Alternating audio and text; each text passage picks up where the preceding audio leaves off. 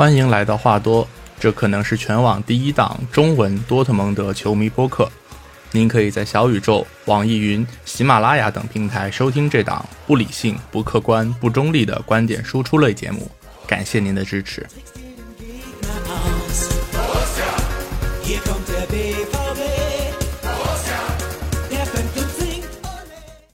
嗯，大家好，欢迎来到新一期的话多，我是 Steven。嗯，刚刚过去的这个中秋节，对于多特蒙德球迷来讲，应该说不是一个非常好的日子，对吧？我们知道，这个我们这支球队一直以来都有这种所谓的逢年过节必添堵的这个的这个优良所谓的优良传统，当然。所谓的逢年过节必添堵，其实在很多时候都多少的有那么一点牵强附会，比如大家会强行的凑出来一些什么什么妇女节、青年节什么之类的这种就是节庆意义并不那么强的节日，然后来映衬球队的输球。呃，虽然说这嗯是一个有有一点点大家开玩笑的这个梗，但是不得不承认的是在。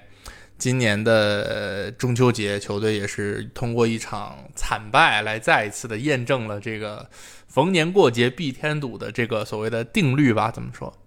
而且就尤其是在球队的前几场都赢了下来，然后尤其是在这周中刚刚在欧冠赢的赢下哥本哈根，赢得非常的干脆利落。那么在这样的一个大前提之下，尤其而且你面对的对手还是一个。这赛季到目前为止一直表现的非常挣扎的莱比锡，然后你在这样的一个怎么说敌我双方实力看上去可能就敌我双方的状态看上去不是那么对等的情况下，然后球队是被莱比锡可以说是被莱比锡完爆，对吧？呃，客场输了一个零比三的同时，那其实也是全队全场没有一次射正目标的射门，这个也是。差不多接近三年的时间以来，球队第一次出现这样的情况，确实是被莱比锡完爆的一场比赛。但这场比赛其实，呃，我个人没有看完全场，因为中秋节嘛，跟朋友在一起聚会，所以就是呃上半场断断续续的看完了，然后下半场就完全的完全没有看。所以关于这个比赛，就是关于这个比赛的内容，可能我不太好多讲什么，我只是在。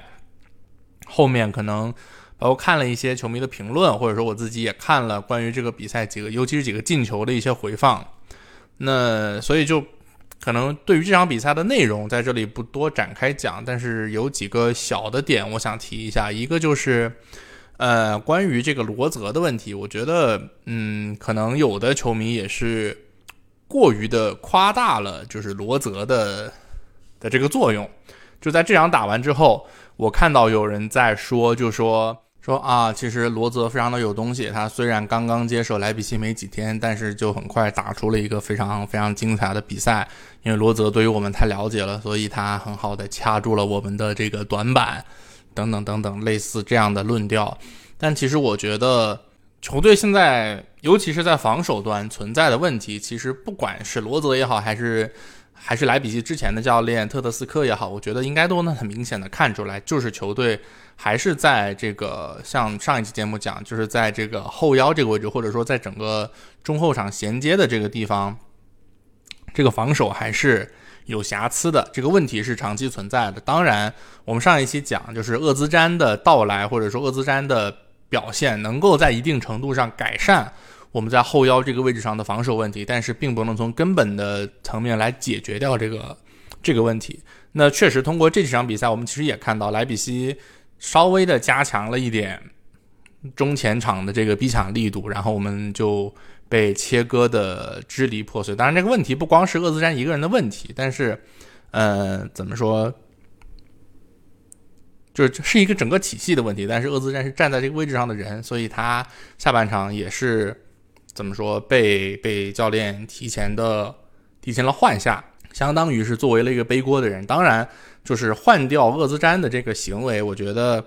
呃，多少有一点怎么说病急乱投医吧。就是在你中场失势的情况下，然后你的选择是 撤掉一个后腰，然后再上一个攻击手，上一个二队的攻击手去搏命。我觉得这个是，就这个选择本身也是有待商榷的。所以，呃呃，说说说回来，我刚才想讲的就是，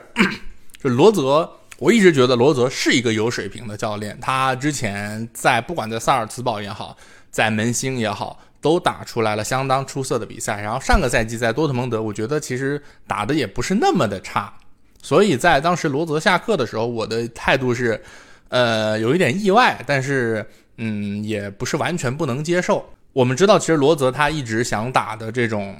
他他想理想中的那种足球是那种非常的高压、非常的热血澎湃、非常的克洛普式的那种足球。但其实怎么说，以莱比锡现在的这个人员配置，其实坦白讲是比多特蒙德要更适合。打他理想中的那种足球的，所以罗泽在接手莱比锡没几天的时间，他就很快的能够把他的这种理念来灌输到莱比锡这支球队身上，来让莱比锡让这个赛季到目前为止其实开局并不是很顺利的莱比锡，然后在多特蒙德身上打了一个翻身仗。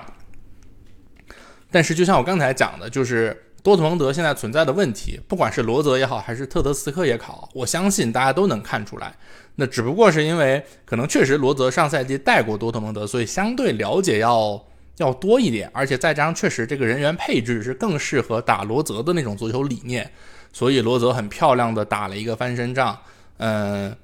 看上去是把我们死死的压制住了，但是我觉得也不用过分的去强调或者说去拔高罗泽的的的水平，对吧？因为确实这场。嗯，除了刚才讲罗泽对多特蒙德的这种熟悉和他本人和以及莱比锡球员之间的这种契合之外，还有一个不得不提的因素就是多特蒙德的伤病情况实在是太严重了，对吧？那这个伤病的情况我们到后面再讲。然后关于，然后在这场比赛赛后，我还看到了有一些很奇妙的论调，就是说。要把图赫尔请回来，很有意思，很有意思。就是球迷，普通球迷确实是非常容易一场论的一个的一个群体，就是大家会因为这一场球的失败，然后就把特尔基奇批的一无是处。我觉得怎么说也不是不能理解，因为就你在看完一场脆败之后，球迷会下意识的想要找一个人来背锅，那么很自然的。最容易、最容易找到的这个背锅的人，当然就是主教练，这个很好理解。但是大家所呼唤的这个人选图赫尔，对吧？就还 还挺好笑的，因为首先我们知道图赫尔当年离开多特蒙德的时候闹的是非常非常的不愉快，他和不管是瓦茨克也好，然后还是和当时队里的。老队员队里的名宿沙欣和和施梅尔策这样的球员也好，当时是完全的公开的撕破了脸，对吧？图赫尔当时就公开的，呃，一七年我们知道，当时球队在对摩纳哥的欧冠四分之一决赛第一回合的比赛里面，呃，这个比赛之前，比赛之前在去往自己主场的大巴上遭遇到了一个爆炸袭击。那然后赛后，瓦兹克非常高调的跳出来说：“我们一定要尽快的恢复比赛，因为这是我们要和这个恐怖主义做斗争，就是诸如类似这样的语言。”然后这个话其实被被图赫尔是，嗯，阴阳了一番的。图赫尔当时说瓦斯克会说这种话，是因为当时坐在大巴车上的是我，而不是他。意思就是你瓦斯克只是站在一个球队高层的角度，但是你没有理解我们教练组和球员在经历了那样的一场惊魂之后。呃，没有办法很快的来把自己的心态调整过来，然后去踢好这场比赛，等于就是说瓦斯克有点站着说话不腰疼的这种感觉。然后再到后来，就是当年的德国杯决赛赛后，施梅尔策公开的指责教练，质问他为什么不让沙欣首发，呃，诸如类似这样的事情。所以到最后，呃，双方闹得非常的不愉快，然后一拍两散。但是事后。据说啊，是当时球队给了图赫尔一笔封口费，让他不要在离任之后到处去说一些关于他当时在在任上的时候的一些事情。有是有这个消息说图赫尔收了球队的封口费。那其实从这些方面就能看得出来，走的时候大家闹的是非常的不愉快的。到现在虽然呃沙欣现在是已经退役，然后在土耳其当教练，然后施梅尔策也是退役。但是他们两个人在在俱乐部，包括在球迷心中的这个地位还是非常崇高的，尤其是在本地球迷当中的那种地位。我们知道，德国的球迷是一个非常非常讲究你出身的的这么一个群体。那沙欣跟什梅尔策作为本队培养出来的这种民宿，虽然一个水平不够，另外一个早早的呃跳槽到皇马去，但是最后灰溜溜的闯了闯了一圈失败，然后灰溜溜的回来养老。虽然两个人都是有这种。所谓的怎么说瑕疵或者污点，但是他们在本地球迷的心中依然是有一个非常崇高的地位，这样的地位是图赫尔所完全不能具备的。那同时，包括瓦斯克也还是球队的这个 CEO，球队真正的怎么说，真正的领导者，真正的话事人。那在这样的情况下，你去指望说图赫尔跟瓦斯克冰释前嫌，我个人是不太能看得到这种可能性的。而且，就算他跟瓦斯克能够冰释前嫌，那深深的爱戴着施梅尔茨和沙欣的本地球迷能不能接受图赫尔，这又是另一个问题。那当然，我们再退一步说，还有一个不得不考虑的问题。我说的难听一点，就是图赫尔看得上你多特蒙德吗？好吧，在离开了多特蒙德之后，我们知道图赫尔先是去带了巴黎，然后带了切尔西。那在切尔西，其实他是取得了相当的成功，带领切尔西拿到了。欧冠的冠军和世俱杯的冠军，在欧冠决赛当时，呃，打败曼城的那场比赛，其实被很多人认为是图赫尔的一个在布置上的一个代表作吧，可以说是技术性的击倒了曼城。包括他在切尔西拿到的薪水，具体数字我没有查，但是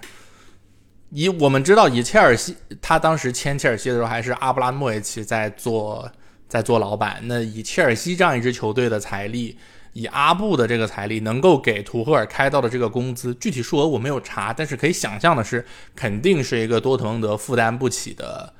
的这么一个价格。那从这个角度上来讲，它。能不能看得上你多特蒙德？能不能再屈尊降贵的回来，也也又是另一个问题。但，这个问题不光是图赫尔，也有很多人一直对克洛普念念不忘。我的观点也一直都是，就算哪一天克洛普被被利物浦炒了鱿鱼，他要回到德国来执教，他凭什么看得上多特蒙德？他在利物浦拿多少钱？他在多特蒙德能拿多少钱？他在利物浦带的是什么人？他在多特蒙德会带什么人？他在利物浦是一个什么样的雄心壮志？多特蒙德是一个什么样的雄心壮志？就是。对吧？就其实这两个教练，虽然说他们走的方式各不相同，他们在球迷在高层心目中的地位各不相同，但是我个人认为，他们在未来回到多特蒙德执教的这个可能性，其实都是非常的低的，好吧？所以就好吧，放弃幻想，就是反正特尔基奇就接着让他带吧，那差也差不到哪儿去，强。也也不可能指望特尔季奇能带队拿欧冠冠军，对吧？他也没有那个本事，球队也没有那个本事，所以就啊凑合带吧，就还挺就是这个水平的教练跟这个球队啊还挺般配的，对，嗯，算算是顺着莱比锡输给莱比锡的这场比赛稍微往外发散了一点吧。然后下一场球队是要在下周中啊这周中这周中去打曼城，曼城我们知道是做了一个。上周是做了一个被迫的休息，对吧？因为英国女王突然去世，所以英超是临时的，呃，有一个一周的一个周末的一个暂停，所以等于等于曼城是歇了一周的时间来迎迎接多特蒙德的挑战。嗯，那不抱太大的希望，但是。也不要提前的灰心丧气，因为没准儿有一点点的惊喜，对吧？没准儿能少输几个呢，是吧？所以就是，呃，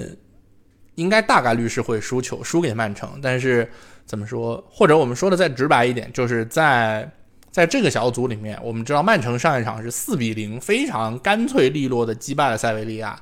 那我们说，其实在这个小组里面，我们的竞争对手其实不是曼城。我们的竞争对手是塞维利亚和哥本哈根。如果说哥本哈根太弱的话，那我们的竞争对手是塞维利亚。所以说，对于球队想要在这个小组出线来讲的话，最重要的可能并不一定是打曼城的这两场比赛，最重要的是打哥本哈根，你能不能把分数拿够？然后打塞维利亚，你能不能不落下风？然后最好也能双杀。那这样的话，其实你出现的可能性就很大了。所以说，打曼城的这两场比赛，我觉得并不是那么的重要。对，是这样。然后呃打完曼城，再下一周回到联赛，应该就是打多尔德比。多尔德比其实没啥可说的，就沙尔克现在不配跟多特蒙德 相提并论，我是这么认为的，就是确实水平水平有差距。所以我个人的期待是下周打德比，应该是要是应该会需要是一场非常干脆的胜利，然后怎么说来提振一下呃球员和球迷的这个这个情绪，我是这么想的。呃，然后我们再来回顾一下前面的两场比赛啊，一个是一比零霍芬海姆，还有一个是三比零哥本哈根这两场比赛。呃，打霍芬海姆的这场是唯唯一的一个进球，是来自于布兰特在禁区弧顶不停球，直接把球敲给了罗伊斯，然后罗伊斯前插进禁区打进了唯一的一个进球。那这场一比零对霍芬海姆的胜利，也是球队在今年赢下的第三个一比零的比赛。我们可以看到，今年的多特蒙德和以往那种非常的大开大合，前边进的多，后边漏的也多的那种足球风格，是呃做出了一些转变的。你你想踢了六场比赛，赢了四场，然后其中有三个是一比零，还有一场是三比一弗莱堡。呃，那这个风格的转变其实是肉眼可见的。然后在打霍芬海姆的这场比赛，然后包括打哥本哈根的这场比赛里面。我们的拖后的后腰厄兹詹以及两身后的两个中卫，不管两个中卫的搭档是贝施洛特贝克和聚勒，还是和胡梅尔斯，他们都是比较好的控制住了对手的进攻。虽然你如果看这场打霍芬海姆的这个技术统计，从传球数和控球率这些方面来讲，其实两支球队差不太多，但是。如果你看了比赛，就会知道，其实霍其实霍芬海姆并没有得到什么非常非常像样的机会。就总体上来讲，呃，比赛的主动权还是掌握在多特蒙德这边的。那除了防守呢？至于进攻这边，呃，当时在打霍芬海姆赛前的时候，突然传出来消息说格雷罗当时是生病了。虽然他很快就在很快就复出了啊，但是当时是赛前突然生病，大家觉得哎要完蛋了。就是霍芬海姆是一个怎么说所谓的苦主，然后格雷罗，我们本来边后卫就比较薄弱，然后格雷罗再突然生病的话，那可能大家觉得，呃，边路进攻会受到很大的影响。但是单从这场比赛来看，我们的当代大十字沃尔夫老师还是比较好的顶替了这个左后卫这个边路发动机的位置。这场他是作为一个首发的左后卫出场，然后和我们的右后卫莫尼耶。两个人都是参与了有五次，两个人各自参与了五次，直接形成射门的进攻。这个数据在全队是并列第二高，最多的是布兰特，他参与了六次。那从这个数据其实就也能看出来，这场我们的两个边后卫，呃，客串的沃尔夫和主力的右边的莫尼耶，两个人在进攻端的这个作用其实都还是相当的明显的。那刚刚讲到布兰特，其实。呃，确实，布兰特在打红牛的这场比赛里面是一个灾难级别的表现。我没有看错的话，布兰特上半场是有十八次丢失球权，是一个可以说是一个战犯级别的一个数据，真的太过分了。但是，嗯，就一码归一码，虽然这场踢的差，但是前两场打霍尊和打哥本哈根踢的都还是挺好的。呃，这两场。的球队的第一个进球，或者说，呃，霍芬海姆这场唯一的进球，然后哥本哈根那场的第一个进球，都是罗伊斯打破僵局，然后为罗伊斯送出助攻的，其实都是布兰特。那布兰特在这两场名义上他是出现在右路，但实际上他会非常频繁的收到拉回到中路来参与球队整体的传导和组织。那右路剩下的空间就会留给身后的莫尼耶。呃，数据统计显，数据统计显示，莫尼耶在。这两场打霍芬海姆和哥本哈根的比赛里面，各自完成了两次成功的传中。这里成功传中的这个定义是在运动战里把球传进了大禁区里，然后队友成功的接到了球，这算成功的传中。这两场比赛里面，莫尼耶都是各自完成了两次成功的传中，一场占据了全队的三分之二，另一场是占了全队的一半儿。就是可以说，他的传中是球队在这两场比赛里面都是比较重要的一个武器。那其实这在很大程度上，我觉得是得益于布兰特为他拉出的空间，为他吸引的防守。那其实布兰特在防守端也是非常的卖力。我们知道他以前或者说一直以来，大家对布兰特的印象是一个呃体能不行，然后态度也不是特别专，态度也不是特别端正的这么一个攻击手。但是在这两场里面，布兰特在防守端踢得非常非常的卖力，尤其是打哥本哈根的这一场，布兰特是有十五次尝试逼抢，这个数据排在全队第三，然后有三次的成功抢断，这个数据是排在全队第二。那这两个数据其实对于大家传统认知上的布兰特来讲，是一个很难得的一个数据。像打哥本哈根这场的赛后，布兰特也是被欧足联评为了官方的全场最佳。那我觉得确实是实至名归。但是我们也要看到，呃，他以前是体能困难户，他现在也依然还是一个体能困难户。在他高强度的拼了两场，或者说在连续的高强度的输出了两场之后，他在打莱比锡的这场比赛，你明显就能看出来，确实是没什么体能，没什么劲儿了。在很大的程度上影响了他在莱比锡这场的发挥，但是我们一码归一码，前两场确实布兰特还是踢得不错的。然后顺着再来讲，呃，周中欧冠三比零哥本哈根的这场比赛，那其实我觉得就没有太多可讲的了，因为确实是两个队在实力上存在非常非常明显的差距。我在之前关于这个欧冠小组赛的前瞻里面，当时聊到了哥本哈根，对吧？我也讲了，我是一个哥本哈根的球迷。那我当时提到说，哥本哈根会有两个可能比较有威胁的点，一个是他们在前场的这个韦九号，一个非常灵活的小个子西班牙人比尔。那这个人他在转会截止日那天转会去了希腊，那球队作为补充是买来了呃自家青训培养，但是又。有好几次出国留洋，现在又回流的一个高中锋科内柳斯。虽然说科内柳斯也是正牌的丹麦国脚，但是这个球员的特点是，呃，比较强壮，然后头球比较好，但是比较慢，比较笨重。那这个类型和刚才我们讲到的可能会对球队带来一些威胁的那个。小个灵活的小个子比尔是两个完全不同的类型。那科内柳斯的这个类型，其实我们的两个中后卫聚勒和施洛特贝克是完全不害怕的，对吧？因为他们两个人也都是这种身高体壮，完全不怕你。那我讲的另外一个可能给我们带来威胁的是，呃，哥本哈根的边锋达拉米，速度非常快，技术非常好的这么一个黑人的球员。但是达拉米在最近的一段时间里面，他的身体状态明显的不行。呃，在尤其是在欧冠打多客场打多特蒙德的这场比赛里面，是他的表现是引发了丹麦那边球迷的集体抗议，就是大家觉得有点差到令人发指的这个程度，就是他的身体状况完全没有达到一个在欧冠打首发的的这么一个状态，所以那当然也完全没有给多特蒙德带来任何的威胁。那除了这两个可能说从球风上会稍微形成一点克制的球员之外，其他哥本哈根的球员确实在整体能力上是和多特蒙德存在差距的，所以一场三比零的大胜其实也算是理所应当。呃，但是在这场比赛，我觉得稍微多多值得提一嘴的是多特蒙德这边的雷纳。其实雷纳差不多是去年九月份在国家队比赛日的时候在国家队受伤的。然后到现在差不多也有一整年的时间，这一整年里面他一直是断断续续的保持身体健康，刚好没多久，然后又受伤，然后刚复出，然后又受伤这么一个状态，比赛打得非常的不系统。但是尽管如此，他在这场还是替补出来送了两次助攻，而且两次助攻的思路都非常的清晰，非常的冷静。那我们知道雷纳其实以往我在我在节目里面讲过很多次，就是雷纳这个球员。他盘带非常的出色，技术很好，但是对于传球这方面，他的不管是对时机的把握，还是说对传球对象的选择，可能都还需要提高。但是起码从这场比赛来看，我觉得雷纳在这一点上还是有所进步的。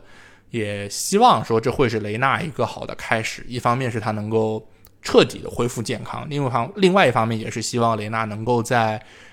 足球智商，或者说传球的选择等等这些方面能够有一些进步，这样对于他自己，包括对于美国国家队，包括对于多特蒙德来讲，都会是非常重要的一笔财富。多特蒙德确实是很久很久没有在欧冠的比赛里面拿出来像这场打哥本哈根这种碾压级别的表现了。虽然确实不可否认的是，哥本哈根是多特蒙德在近年来在欧冠遇到的最弱的一个对手。但是这场的这种全面的碾压，我觉得多少还是一个比较积极的一个信号。但是不需必须要强调的是，就是这两场看上去比较轻松的胜利，霍芬海姆和哥本哈根，其实两个对手都不是特别的强。霍芬海姆这个赛季成绩看上去还可以，但是他们的这个成绩，其实我个人认为没有太多的、没有太强的说服力。呃，这周末就我们输给莱比锡的这场比这轮比赛，霍芬海姆是赢了美因茨，还好。但是在那之前，就是在输给我们之前，霍芬海姆这赛季赢的三场比赛，分别是赢了波鸿、赢了药厂，还有赢了奥格斯堡。这三支球队在这个赛季的状态都非常的差，所以说他们此前的这个赛季到目前为止的表现，其实含金量并不是说特别的高。所以说。尽管这两场球队拿出了一些比较让人满意、比较让人信服的表现，但是我们也不能高兴的太早，因为真正的大考其实严格来说是从打红牛这场开始的。因为一方面你的对手会更强，不管是红牛也好，周中打曼城也好，还是说后面会踢到拜仁，拜仁也离我们不远了，对吧？就是一方面这些更强的对手会陆陆续续的碰到，另外一方面也是要看。在连续的一周双赛的情况下，球队能不能始终保持延续一个比较好的状态？这个也是我们需要再再去观望的。那说到一周双赛，就不得不提到球队最近的这个伤病潮。呃，科贝尔前段时间受伤了，对吧？科贝尔应该是打欧冠，对吧？欧冠这场比赛之前宣布科贝尔受伤，然后特尔基奇当时的说法是。肌肉有撕裂，然后可能需要缺席几周的时间。嗯，看上去也不是一个非常严重的伤病，但是因为球队现在是很密集的赛程，所以几周的时间其实也意味着很多的比赛。然后格雷罗当时打霍芬海姆之前突然有一个小病，但是无伤大雅，很快就回来了。那除此之外，达胡德和基滕斯两个人都是肩膀受伤，然后都是已经确定上半个赛季肯定是赛季报销了。上上半个赛季报销啊，就是等能等他们回来，那肯定也是世界杯之后了。然后我们的边锋小阿扎尔在打哥本哈根这场也是突然出现了一个肌肉的伤病，可能也是要短暂的缺席一段时间。还有莫雷，很多人可能都快忘了这个人了。莫雷在去年去年的德国杯里受伤，然后接受了膝盖的手术。到现在也一年多的时间过去了，还没有正式复出。但是还没等到他的正式复出，他的另外一边膝盖就又接受了手术，可能也是要缺席相当长的一段时间。这对于我们本就不富裕的边后卫位置来讲，当然又是雪上加霜。呃，另外我们在攻击线上的这个伤员，当然包括睾丸癌的阿莱。哦，阿莱。那个欧冠那场是来到乌斯特法伦看球了，就是感觉恢复的可能还可以，但不知道什么时候能够能够回到球场上场比赛。还有断断续续一直在受伤的阿德耶米和马伦，这两个人也都是能够打边锋的非常可算是可靠的人选吧。他们也一直都还没有好利索。打莱比锡这场之前，当时罗尔新闻有报道说。他们可能能够赶上莱比锡，但是很遗憾，最终还是，嗯，没有完全的痊愈。所以我们看到，在莱比锡这场比赛，在下半场球队需要搏命的时候，特尔基奇是只能换上上个赛季刚刚从不莱梅的二队买过来，本来是为了二队准备的前锋恩金马，就是，确实是球队在伤病这方面的影响是太大了。尤其是在边锋的这个位置上，我们能打边锋的球员，吉滕斯、阿扎尔、阿德耶米、马伦，等于这四个球员都可以打边锋，但是他们现在全部都伤了，所以球队只能，也可以说是被迫向高强度的使用像布兰特这样的球员。我觉得如果在一个正常的轮换的状况下的话。布兰特在他连续的高强度的输出了霍芬海姆和哥本哈根这两场比赛之后，按道理来讲，布兰特应该会要在打莱比锡的这场有一个轮休，但是没有办法，因为实在是没有什么人用，只能硬着头皮继续让布兰特首发。那其实，呃，上个赛季的时候，球队也是遇到了伤病潮，当时我说可能球队需要需要改善一下。呃，这个包括训练方式，然后包括可能医疗团队也需要有一些这个这个人员的更迭。但其实到这个赛季，我们看球队在这方面是有调整的，对吧？教练团队也换了，罗泽的团队都走了，然后来了特尔季奇，特尔季奇，然后还有两个新的助教。那其实医疗团队也换了，我们之前节目里面也讲了，这个赛季新来了一个叫体育表现主管，这个大哥是一个美国人，之前在阿森纳打工，然后这也在德国国家队兼职工作，也是有了一个人员的更迭。但是，呃，尽管说人员团这个教练团队包括医疗团队在这方面有转变，但是球队的伤病潮也依然存在。那可能确实是怎么说，运气稍微差了一些吧。可能需要 找个庙什么的拜一拜，但确实是在在你球队整体受到伤病潮严重影响的情况下，尤其是在你后面又会有一个连续的密集赛程的这个前提下，我觉得这个对于球队后面的比赛来讲，可能也是一个隐患。后面可能会有更多的类似像这场不得不继续用布兰特，然后他上场以后。呃，表现非常糟糕，然后给球队带来了很大的拖累的这种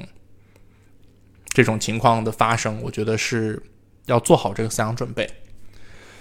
呃，另外还有一个小的插曲吧，算是，就是在这周中打哥本哈根的这场欧冠的比赛赛前，有一些不太愉快的事情，就是。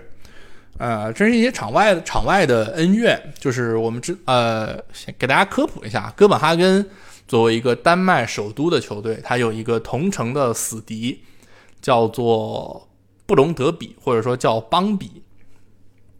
哥本哈根 FC 就是我们这周在欧冠踢到这个球队 FCK，FC Copenhagen，他们的这个据点是在哥本哈根的市区。那刚才讲到他们的同城死敌邦比是在哥本哈根的西部的郊区，两支球队是长久以来的这个同城死敌。然后哥本哈根的球迷和德国德乙的这个北大王汉堡两家的球迷是有一个长期的友谊关系。在哥本哈根的球迷看台上，你是永远能够看到有汉堡的队徽的，包括这一场在打多特蒙德的这个欧冠的比赛里面，我们。如果转播镜头其实也有给到，在客队的球迷看台上是有汉堡的旗子的，应该有球迷注意会注意到这一点。那同时，呃，邦比，邦比和多特蒙德的一部分球迷，或者说极端球迷，或者说的再直白一点，足球流氓是有这个友谊关系的。那这个关系是从什么时候开始的？我没有查到，但是有可能是因为大家都穿着这个。黄色的球衣，邦比也是一个以黄色的球衣为主色调的这么一支球队。然后在这样的情况下，你就可以想见，多特蒙德本地的足球流氓是肯定不会对于这些远道而来的哥本哈根球迷是不会给他们什么好脸色的。那么在比赛是周二嘛，对吧？然后在周一的晚上，当时就发生了一个袭击的事件。按照当地警方的这个。多特蒙德当地警方是发当时发了一个通报，说，呃，有大概五十到七十个邦比和多特蒙德的球迷，他们在城市里面，他们在多特蒙德市区里面和一些人发生了一些冲突，然后造成了两个人的受伤。那事后证明，这两个人都是哥本哈根球迷。然后按照哥本哈根俱乐部官方这边的说法，就是说，呃，这个行为。不是说简单的所谓的冲突，而是多特蒙德和邦比两边的足球流氓联合起来，对一些落单的哥本哈根球迷进行的无差别的一个袭击。这是比赛前一天，周二的比赛，这是周一的事儿。然后到了比赛当天，呃，哥本哈根的球迷看台。因为我们知道，就是这种欧冠，就是欧冠比赛这种客队的看台，一般是会提前一点让球迷进场等待嘛，让客队的球迷提前提前进到客队看台去等。然后在比赛开始之前，哥本哈根的客队看台遭到了一些蒙面人的袭击，这些蒙面人通在其他的看台往哥本哈根球的球迷看台扔冷烟火。然后哥本哈根这边的球迷，他们就选择回击，他们就把冷烟火再扔回到其他的看台上去。然后当时哥本哈根俱乐部是发了一个怎么说？发了一个声明，就是说，我们承认我们的球迷的这些回击的行为，可能确实是会对一些无辜球迷造成一些呃人身安全的威胁。这个我们确实承认，深表歉意。但是，同时我们也希望说，多特蒙德这边的组织方能够反思，为什么呃你的安保做的不够到位，会让这种蒙面人来对我们的客队的看台进行一个有组织的、有针对性的这样的一种袭击。呃，这个事儿好像到后来就不了了之了。到后来好像我也没有看到有什么后续。嗯，所以说这是一个比赛赛前，包括比赛赛前的一个小小的插曲。但是我觉得还是要稍微的表明一下态度，对吧？就是这些足球流氓确实是极端，所谓的极端球迷，或者说我们直白一点叫叫足球流氓，他们确实很多人其实是。怎么说？不是为了看球，不是为了享受足球本身带给我们的这种乐趣的，而是说是带有一些，不管是政治目的也好，还是说就纯粹是为了为了暴力而暴力也好，他们会有一些极端的、过激的、不理智的举动。那我觉得，作为普通球迷，还是要跟这些人，嗯，有一个有一个切割吧。虽然我们有的时候。呃，多特蒙德的一些极端球迷或者说足球流氓，他们会通过一些燃放烟花、燃放冷烟火呀什么之类的这种方式来给球队创造一个好像说很魔鬼的这样的一种氛围。但是，这并不代表我们就要就要怎么说，对于他们的一切不理智的暴力的行为给予包容。我觉得大部分的普通的理智的球迷还是应该要就是跟这种行为坚决的划清界限，好吧，表明态度。就是我们跟这些害群之马，可能我们支持的都是同一支球队，但是，嗯，我们跟他们不一样，就这一点还是要要要讲明白。对，呃，刚才讲的这个这个事情，我我推测可能欧足联会。会有一个调查，那当然，即使是有调查，最后真的就算有一个什么调查结果，我觉得应该也不会有什么非常怎么说非常严重的处罚，最多就是给俱乐部稍微罚一点钱，意思意思，可能最多就是这样。那后面如果有什么新的情况的话，可能我会在节目里面再继续更新，好吧？那这一期的内容差不多就先聊到这儿，然后下一期什么时候更新，下一期再说吧。那。就这样，拜拜。